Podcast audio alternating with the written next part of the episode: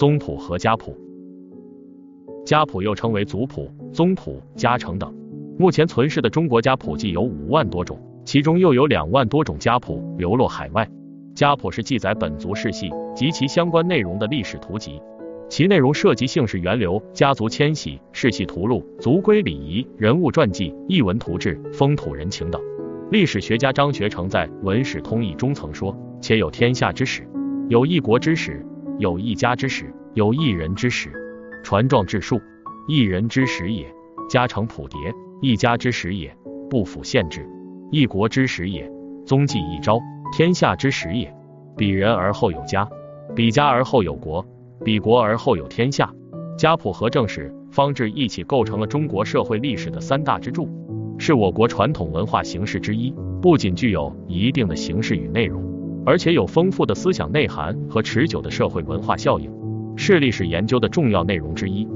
中国家谱最早可追溯到周代，《魏征隋书经籍志》记载：周家小史定系事，便招募，则一史之职也。周代小史之官的职责是专管定系事，便招募。秦统一天下后，原有的王侯将相失去世袭势力。社会格局重新划分，即秦兼天下，铲除旧纪，公侯子孙失其本系，质朴有了其必要性。不过先秦时家谱体例简单，一般只按世系先后记述宗族人名和交代人物关系。汉代以后，家谱不仅记世谱，而且记姓氏起源及官职等。汉代初期问世的是本有序皇帝祖师所出，记载了从皇帝到春秋时期。诸侯大夫的姓氏、世系、迁居、名号等，被认为是中国家谱的首创之作。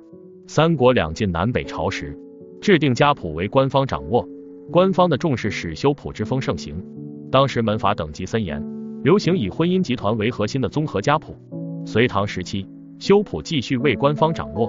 在唐代中后期，民族大融合，门第更替，谱学得到进一步发展，且私家修谱逐渐流行。到了宋代，中国家谱得到了广泛的发展。宋代许多文人学士都积极参加修谱，并创制谱例。著名的小宗谱法和大宗谱法就是由欧阳修和苏洵两个大文学家创立的，对后世产生了很大的影响。与前代相比，其功能由以往的别选举、定婚姻、明贵贱转变为尊祖、敬宗、收族的本族伦理教化作用。在这一时期，私家修谱进一步发展，取代了官方修谱。成为家谱主要的编纂方式。明清时期，私家修谱蔚然成风，家谱的形式结构、内容也更加完善精密。